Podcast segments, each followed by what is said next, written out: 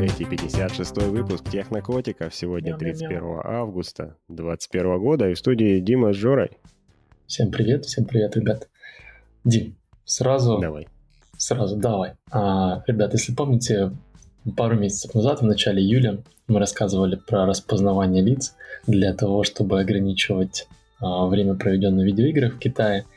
И вот, в общем, не прошло и двух месяцев, как а, сейчас везде, да, по крайней мере на территории России, а, в топ-заголовках висит новость про то, что в Китае детям запретили играть в видеоигры больше трех часов в неделю. То есть разрешено играть с 8 до 9 в пятницу, субботу, воскресенье.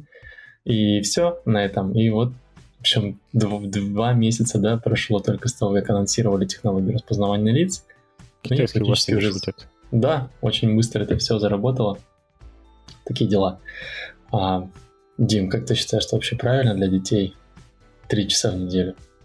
Ну, я считаю, что, возможно, им даже чем-то поможет, у них будет больше времени заняться другими вещами, кроме игр. Но я не думаю, что это какая-то глобальная э, польза э, для кого-то. И про делать время можно по-разному. Если не играми, то чем-то другим. И поэтому, если кто-то хотел это время потратить без пользы, он его потратит без пользы. А так я не видел никаких научных подтверждений тому, что игры по большому счету вредят людям. У некоторых, да, бывают с этим проблемы, но в среднем нет. Они обычно не вредят и даже иногда помогают. Да. ну, согласен с тобой, да, и про зависимости, думаю, не одна, так другая появится. А, ну, в общем, китайское правительство и граждане Китая, думаю, сами лучше знают, как строить Ну вот теперь у тебя будет масштабный эксперимент, по итогам да, которого лет через 10 будет куча данных. Да. А давайте перейдем к другим новостям. Просто был такой некоторый follow-up. А, у меня сегодня пара новостей. Начну, даже не знаю, с какой начать, но давайте начнем про японскую комнату, которая заряжает смартфоны, ноутбуки по воздуху без проводов. В общем, команда исследователей из Токийского Мичиганского университетов разработали метод передачи энергии по воздуху. В общем, так звучит заголовок, и я так почитал, такой думаю, разработала, действительно. Как же мистер Никола там. Ну да ну, ладно. Ну опять, опять. Очередная команда, очередной метод. Но теперь... Да, но здесь они, видимо, взяли идею за основу, доработали ее, и они подготовили такую демонстративную комнату размером 3 на 3 метра на 2, и в любой точке которой можно использовать вентиляторы, лампы, разряженные смартфоны и так далее. А, есть статья об этом полноценная в журнале Nature, и идея в том, что у них в плоскостях стен зашиты сосредоточенные конденсаторы. И они передают два трехмерных магнитных поля, которые покрывают весь объем комнаты. И что интересно, да, вот включая все углы. Вот. И эта а, комната способна передавать в любое место не менее 50 ватт мощности с помощью магнитных полей. КПД комнаты там в районе 37%. А, наверное, Дима хочет спросить, не прожарюсь ли я, такой, сидя в такой комнате? Нет, ну, ты меня сейчас меньше волнуешь, не прожарюсь ли я? ну, да, это было... Это я имел в виду. Конечно, зачем тебе обо мне беспокоиться? Но, в общем, э, граждане японцы побеспокоились о нас обоих, и они провели испытания на анатомических манекенах, и, и подтвердили, что зарядная комната не превышает рекомендации федеральной комиссии. Подтвердили, что ни один манекен не жаловался по итогам испытаний. Да, никаких изменений там других не обнаружено. Но, в общем, а, есть э, Федеральная комиссия по связи в США, и у нее есть определенные рекомендации по воздействию электромагнитных полей, и эти рекомендации были выдержаны. В общем, система беспроводной передачи не создает ни помех для электроники, не нагревает биологические ткани изнутри. В общем, ученые считают, что система интересна, и ее можно масштабировать по мощности и по размеру. А по телефонам ее можно масштабировать? То есть, э, хорошо, она меня не нагревает. У них явно, да, не ионизирующее излучение. То, что называется, когда, в общем, тебе не причиняет, но вреда, это то, что мы видим вокруг нас. Там сотовый телефон нас не поджаривает, когда мы им пользуемся. Но... Смотря какой. М? Смотря, Смотря какой, какой. Действительно. Так вот, а если я туда приду со своим сотовым телефоном, со своими Bluetooth наушниками, со своим э, лаптопом с Wi-Fi, будут ли они в этой комнате хорошо работать? Но вроде бы как помех комната не создает для работы электроники. По крайней мере, так заявляют. То есть Обещают, во всяком случае, хорошо. Обещают. Мне интересно, кстати, как оно работает. Они писали там про конденсаторы. Я помню, прошлые ребята, мы даже про них чуть-чуть говорили, они направляли прям пучки, они отслеживали положение твоего телефона, в данном случае, прямо у тебя в кармане, и прям туда, значит, стреляли да, направленно да, да. электромагнитными волнами, чтобы КПД повысить в первую очередь. Но здесь, как я понял, идея другая, да? То есть они пытаются не целенаправленно искать какое-то конкретное э, пространственное положение девайса, а они покрывают весь объем комнат. В общем, я прикреплю ссылку на статью в журнале Nature, и я думаю, что тебе будет интересно, наверное, посмотреть э, исходный материал, да, там наверняка будет гораздо больше деталей. А я хочу еще успеть рассказать сегодня про вторую новость. Kanye West... Да, куча новостей сегодня, ну давай. Да, да, да. Ну, да. Новость про Kanye West, его новый альбом Донда называется. В общем, Каня выпустил новый альбом. Вот такая новость. Расходимся. Я жду Дима, пока спросит, типа, а как это, какое это имеет отношение? В общем, ты не спросила, я тебе все равно, Димочка, расскажу. А, отношение к нам имеет прямое, потому что это не просто альбом, а альбом, который распространяется через новый девайс. В общем, у Kanye. CD-диск. Нет, не совсем. Сейчас я расскажу. West, э, в общем, известен не только тем, что он музыкант, но еще такой э, успешный предприниматель, скажем так. Помимо музыкальной э, деятельности, у него еще есть бренд, называется EasyTech. EasyTech, да, наверное, правильно произнести. И, э, в общем, он взял, запартнерился с компанией, э, небольшая лондонская компания, и они э, сделали новый гаджет. И гаджет называется STEM Player. В общем, что такое STEM Player, да? Это, в принципе, точнее, что такое STEM? А, STEM — это такой некоторый юнит, в, в изолированный юнит да, в музыке. Это, например, какой-то определенный элемент, например, вокал, это, например, басы, это могут быть какие-то сэмплы, это могут быть барабаны. И идея в том, что этот плеер, этим плеером ты можешь управлять и, по сути, процессить музыку так, как тебе нравится. То есть они фактически продают за 200 долларов этот музыкальный гаджет с предзалитым да, на него альбомом. При этом, что важно и интересно, ты можешь сам заливать свои треки и слушать любую То есть альбом музыку. уже разбит на дорожке, и можно себе либо вокал открутить, если ты не любишь, собственно, этот противный голос Kanye West, только музычку оставить, ну или наоборот. Да, и более того, ты там можешь ускорять, замедлять, отключать а, какие-то да, из системов можешь их, наоборот, усиливать их звучание, делать какие-то стемы громче, чем другие. А, в общем, технология давно уже существует, да, это не что-то там новое, что он абсолютно сам выдумал, вот, но плеера как такового не было, то есть никто до, до сих пор до конца и не сделал какой-то вот плеер для стемов, тем более а, выполненный в виде какого-то реального гаджета, то есть не software, не software, да, а такого полноценного железного устройства.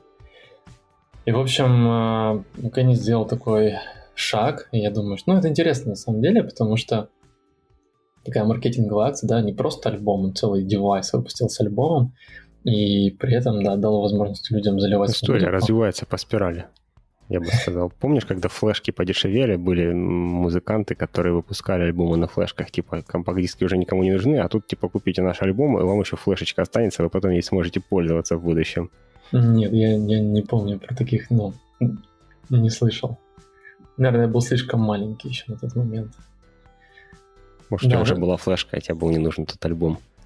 Возможно. А, еще интересно то, что я полез на сайт а, посмотреть вообще какие-то детали на официальный сайт. Если ты вот честно, сайт West, там у него прям на главный висит этот девайс.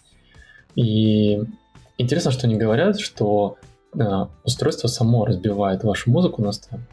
То есть, если я правильно понял, я могу Я только хотел спросить, то есть он да. догадывается, как бить на дорожке? Видимо, и тебе да. не да, нужно есть... заранее заливать их поштучно? Да, это был мой первый вопрос, когда я готовил новость, я такой думаю, хм, интересно, то есть э, является ли э, это устройством, которое поддерживает только определенный формат да, аудиофайлов, которые заранее разделены там, во время еще подготовки самого файла. Но оказывается, что нет, и можно вот так вот ре- ремиксить, да, добавлять какие-то свои эффекты на любую музыку. В общем, достаточно интересно, в Инстаграме есть некоторые демонстрационные ролики, где вы можете посмотреть, как это все клацается, как это звучит. Вот. Ну, сам девайс а, выглядит а, как такой круглый маленький кусочек мыла. Мы с Димой независимо пришли к такому мнению, что да, он действительно напоминает мыло, с такими контролами по центру, где ты можешь а, физически да, там свайпать и выбирать какие-то эффекты. В общем... Ну, характерно, Каня нам не заплатил ничего за этот эпизод. Да, Это а мог бы хотя бы выслать нам на тест гаджет свой. Вот бесплатно а... я бы его потестил. Мне кажется, это девайс, который не решает никакой реальной проблемы, поэтому их никто и не выпускал. Одно дело диджей для зала, а другое для самого себя. Скорее всего, надоест э, минуты за три. То есть ты даже до второго трека Кани не дослушаешь. И дальше будешь просто кнопку play нажимать. Ну, насчет, насчет не, э, не решения никаких проблем, я с тобой здесь бы поспорил. Например, есть очень много интересных треков русского рэпа, в котором я бы с удовольствием загасил э, голосовую дорожку, вокал, и оставил бы просто... 99. Я оставил бы просто крутой, классный бит, который мне, в принципе, нравится, я бы слушал его. Ты знаешь, что они биты покупают? Есть такие сервисы, да, на которых да, битмейкеры выкладывают свои биты. Просто иди туда, возьми подписку, скажи, что ты рэпер, и слушай классные биты. Да, причем там зачастую все эти сэмплы, биты покупаются вообще. Есть много историй, когда их там покупали за доллар там, или за 10, а потом этот хит он там становился просто топом а, в мюзик-сторах и так далее. Ладно, это все новости от меня сегодня. Дим, что у тебя интересного рассказывай? У меня сегодня позитив. Конечно, банальный, но, в общем, чудесная новость. Учиться полезно. Так устроен мир. Вот. А с чего я делаю этот вывод, который, опять же, банальный? Из журнала Science Alert там вышла статья, э, много чего написано, но главная мысль не в том, что процент американцев, считающих, что эволюция реальна, за последние 10 лет поднялся с 40 до 64. То есть они наконец-то превысили вот эту вот психологическую отметочку в 50%. Слушай, это очень интересная цифра. А есть ли какие-то данные корреляции с принадлежностью к религии? Вот. То есть падает ли она? Или при этом религиозные церкви? Ну, есть, есть данные по, по корреляции. И главным фактором, который повлиял на этот сдвиг, а, они считают образование. Все банально. Процент людей, окончивших колледж, вырос в США в два раза за похожий период времени. Ну, чуть раньше это началось, но тем не за менее. сколько лет, еще раз напомню? А, ну, по, по, по эволюции самой это 10 лет. Период. 10 лет. Еще... 10 лет выросло в два раза количество людей, закончивших Нет, нет, нет, 40 до 64. А вот по образованию это там последние 25, по-моему, лет. Ну, то mm-hmm. есть там отложенный mm-hmm. немножечко эффект. Окей. Okay. Да. А, в общем, образование позволяет вам стать более умным. Как бы, да, спасибо, Кэп. Но чем мне эта новость понравилась? Давай на этом закончим, мне кажется, классный финал новости. Вообще, да. В общем, если посмотреть на эти проценты, то кажется, что мы офигенно умные. Да? В России э, эволюцию по тому же самому исходному исследованию, тому же самому вопросу принимают 71% можно уже возгордиться в этом месте. Мы, Спасибо Советскому Союзу. Да-да-да, на много процентов лучше, чем а, американцы, но вообще, например, в Чехии 82%. Так-так, интересно. И пусть они, кстати, быстрее, но это отдельный разговор.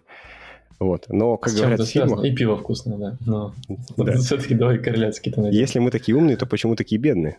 Угу. Так как американцы даже 10 лет назад жили со своими 40% людей, верящих в эволюцию, и тем не менее у них все было в теории хорошо. Похоже, что да, на вере в эволюцию так просто э, не заработаешь. И для меня это поднимает более как бы глобальный вопрос.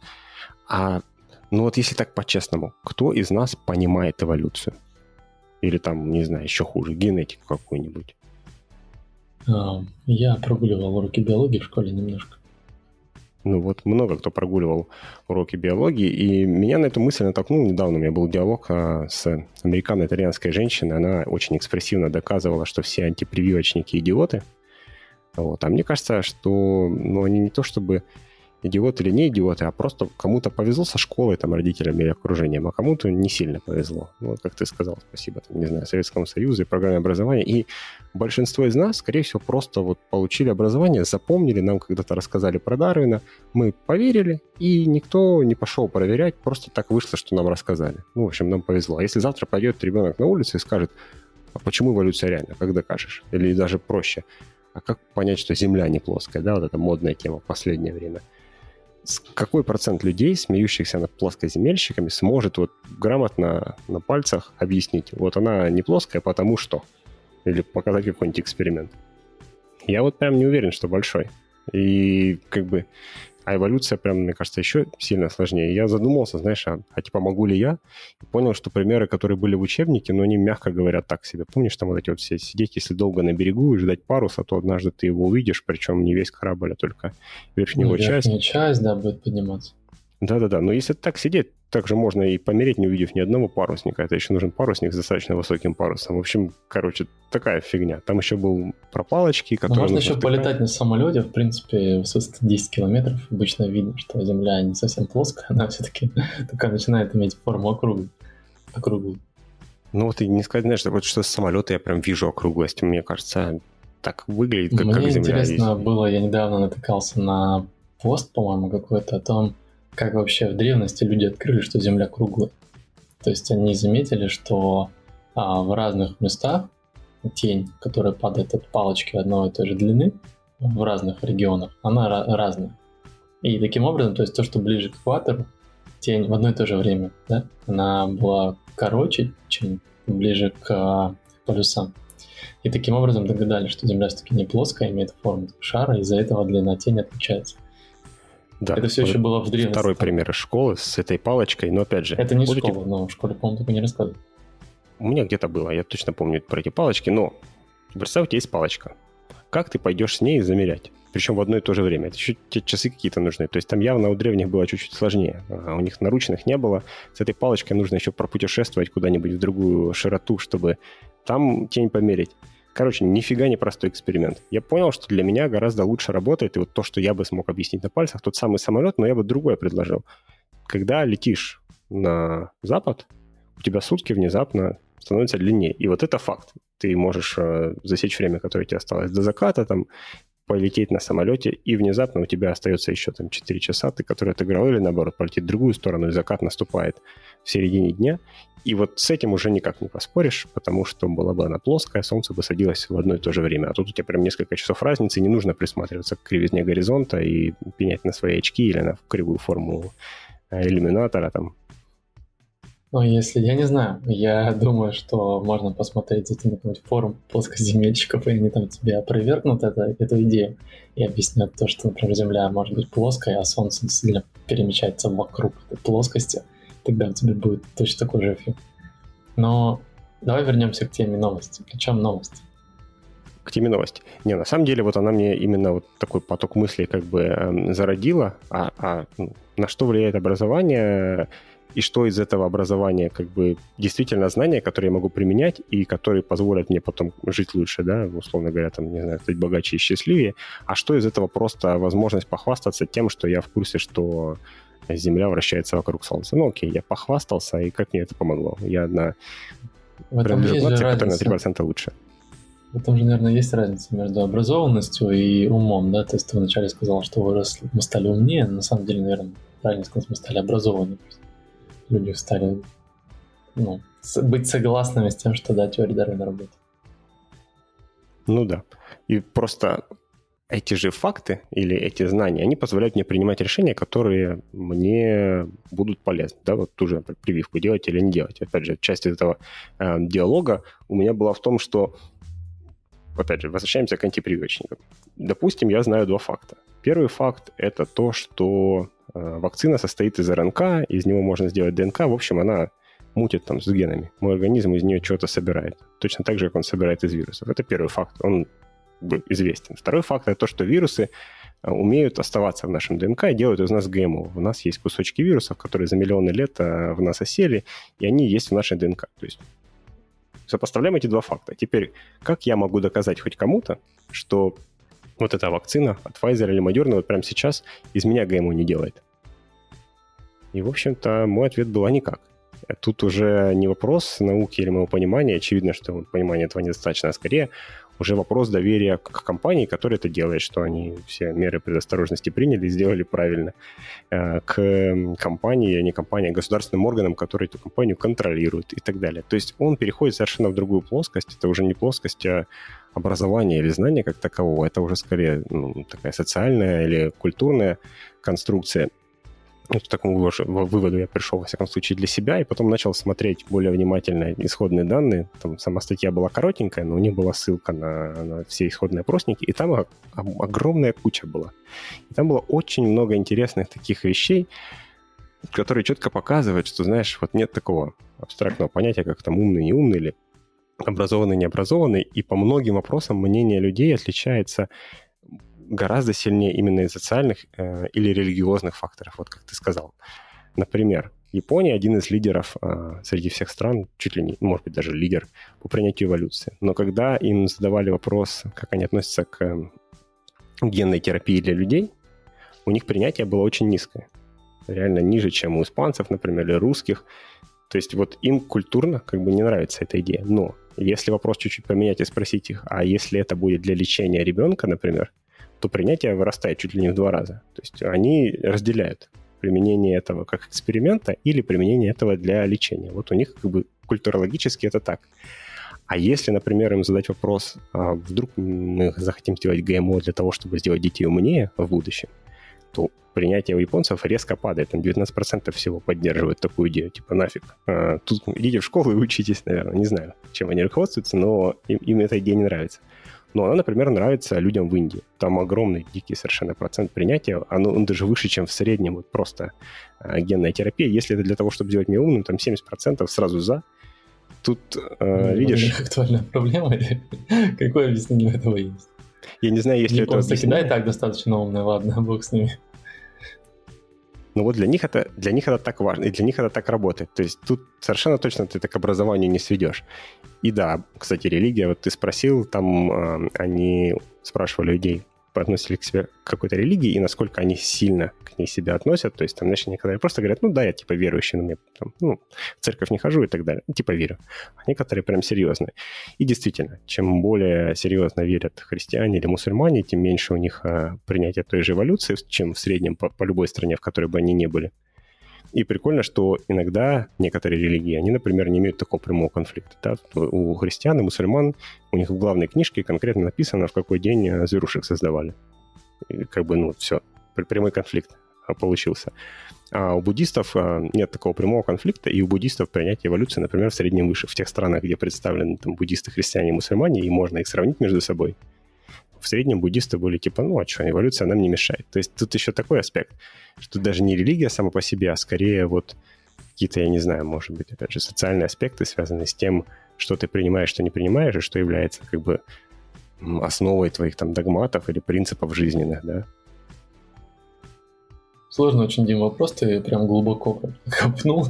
Мне кажется, что есть э, глубоко верующие люди, которые при этом осознанно там, пойдут на вакцинацию и так далее, и не будут там спорить, несмотря на то, что они верят в Бога, да, и в какое-то а, создание Вселенной чем-то неземным, тем не менее, они не будут отрицать а, теорию Даррена.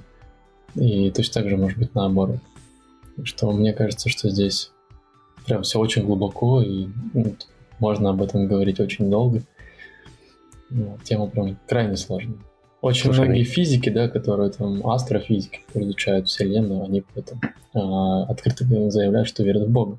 Притом люди науки, может быть, тогда такое-то противоречие на первый взгляд возникает у тебя, ты такой думаешь, ну как так, ты же вообще, ты же математик, ты же физик, у тебя все там, а, подчиняется законам, и ты можешь это все с легкостью проверить, почему ты веришь во что-то. Да?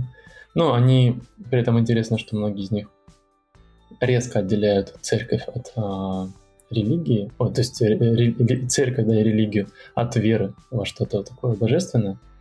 Вот. Но тем не менее, возможно, их знание и их глубокое понимание а, законов природы, законов Вселенной там, и так далее наталкивает их на какие-то определенные мысли, которые вот, а, заставляют их принять решение, что ну, что-то другое создавал. Здесь очень, правда, сложно. И...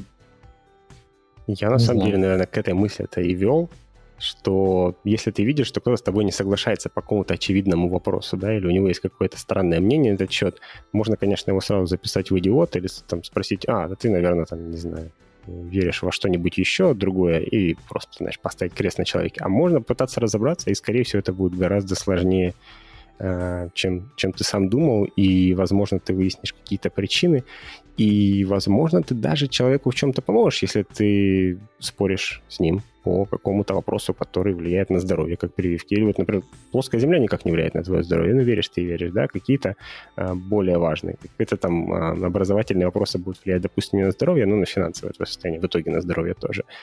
Разобраться в этом, спросить, а почему а, человек так думает, а, понять его социальный бэкграунд – это, наверное, то, что стоит делать, вместо того, чтобы испытывать чувство собственного превосходства и радоваться тому, что тебе в школе рассказали про Дарвина.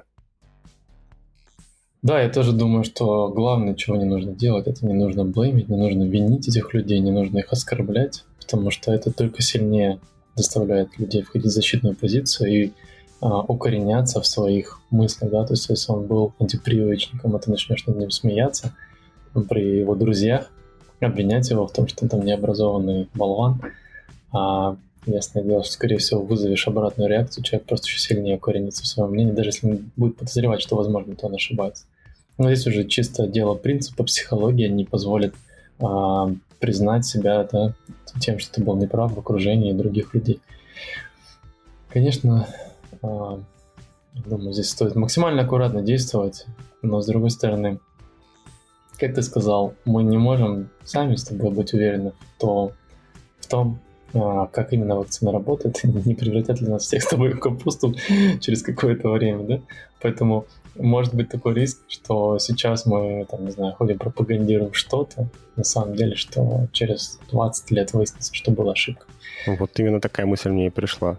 Я-то образование получил когда-то давно, там были одни представления, с тех пор узнали кучу всего нового, ну и в том числе способы редактирования генома развились а, уже за последние как раз 10-15 лет, а до этого почти ничего такого не было. Мои знания стремительно устаревают. Я буду кому-то завтра точно так же с пеной рта доказывать, ну, я не знаю, ну не что Земля плоская, ну что-нибудь такое же устаревшее, и более молодые, более образованные а, более современно образованные люди будут смотреть на меня как на, на мамонт и думать, вот же антиваксер тупой.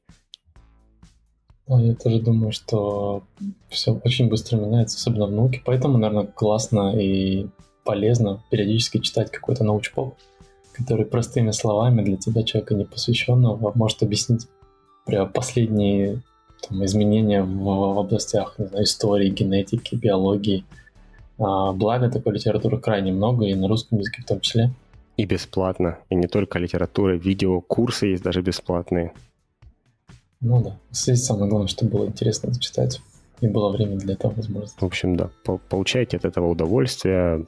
Найдите что-нибудь, что вам нравится, прочитайте, посмотрите и почувствуйте себя умнее, но никому об этом не говорите. Попробуйте почувствовать себя умнее Димы. Я так подвел итог этого выпуска. Ну, это несложно сделать. Да. да. всем пока. Давайте, всем пока.